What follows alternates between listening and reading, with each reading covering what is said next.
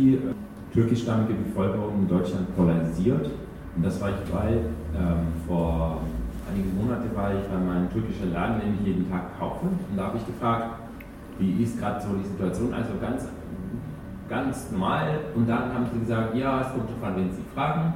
Es gibt zwei mh, hm, Lager, die äh, Amerikaner und die anderen. Was? ja, suchen Sie mal in Wikipedia und dann können wir nochmal drüber reden, haben sie zu mir gesagt. Ne? Also diese Anhänger von äh, Gülen, Gülen mhm. und, äh, und Erdogan.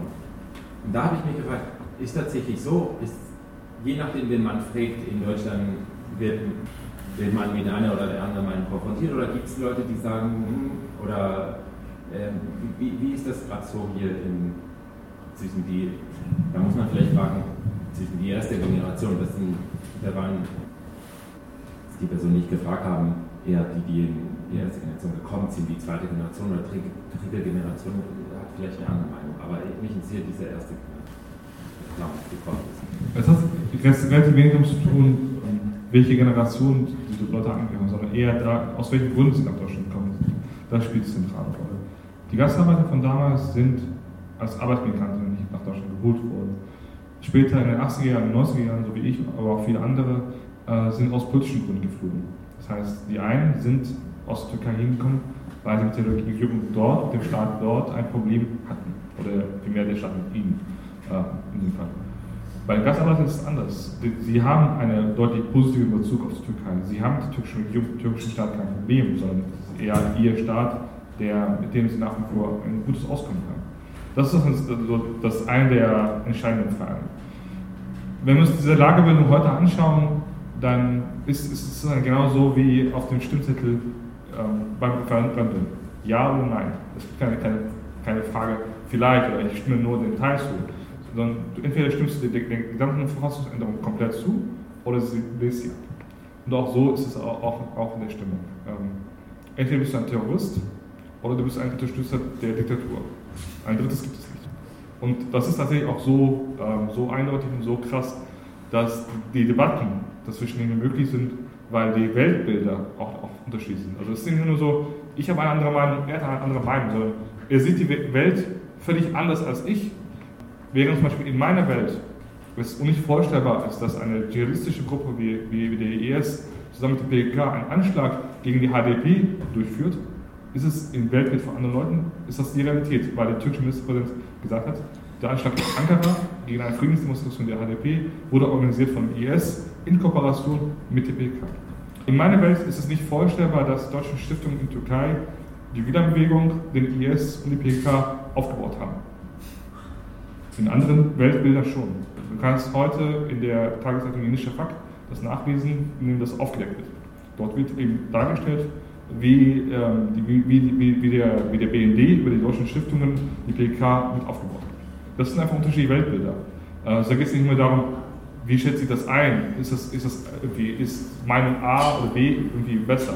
Sondern es sind einfach unterschiedliche Weltbilder. Und da gibt es auch kein Zusammenkommen mehr. Auf der anderen Seite ist es gar nicht genauso. Also das ist einfach, das sind zwei verschiedene Welten, die nicht mehr zusammenkommen können. Und der auch die Anhänger der anderen als den absoluten Feind sehen. Und eine dritte Position, eine, eine vermittelnde Position gibt es nicht mehr. Und das ist auch eine Folge dieses Wahlkampfes und auch der Eskalation. Ähm, eine Eskalation, die von der AKP hochgefahren wurde, weil es ihr in Situationen nützlich ist, von dem wir aber nicht wissen, was daraus wird, wenn die AKP das nicht mehr braucht. Also was ist, wenn, wenn, das Präsidialsystem so abgeschlossen ist, was ist, wenn die AKP eigentlich einen anderen Kurs verfolgen will, weil es für sie auch sinnvoller ist, weil diese Eskalation außenpolitisch ist ja auch sehr kurzspielig. Für seine Wirtschaftskrise in der Türkei, die, die, die Zahl der Touristen ging deutlich runter, der Tourismussektor ist ohnehin am Boden, das heißt, die AKP wird irgendwann wieder einen anderen Kurs verfolgen müssen. Nur, nur wie? Also, und was macht das mit den Menschen hierzulande?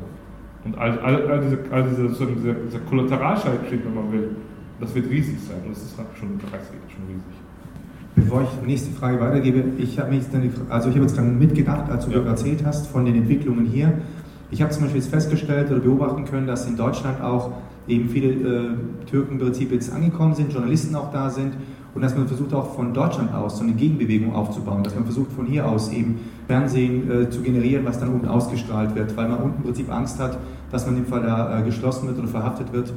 Ähm, und wenn ich jetzt dann solche, solche Entwicklungen sehe, auf den ersten Blick denken wir, cool, die können im Prinzip also hier eine Demokratie genießen, die sie vielleicht ja. unten nicht haben. Auf der anderen Seite frage ich mich natürlich auch, inwiefern tragen dazu bei, dass diese Spaltung dieser zwei Gruppen so weiter voranschreitet. Das heißt, ähm, wie würdest du es einschätzen? Also grundsätzlich ist kritischer Journalismus immer eine sinnvolle Sache. Also, also dass das als Journalist sagen, ist vielleicht nicht ganz überraschend, aber es ist vielleicht trotzdem nicht ganz falsch. Es ist ja auch, also gerade die Medien, die sich, die sich jetzt in Deutschland bilden können, also Projekte, in dem ich auch mitarbeite, aber auch andere Projekte, dienen eben auch dazu, dass man gerade diese, diese, dass man diese Fragen stellen kann, die man in der Türkei nicht mehr stellen kann. Ähm, und die aber auch zum Teil auch in der türkischen Community hierzulande nicht mehr erwünscht sind. Man tatsächlich fragt, wer ist denn verantwortlich für, für all diese Anschläge? Indem man eben irgendwie versucht nachzuvollziehen, wie kam es heute dazu, dass die Türkei heute ist, wo sie ist.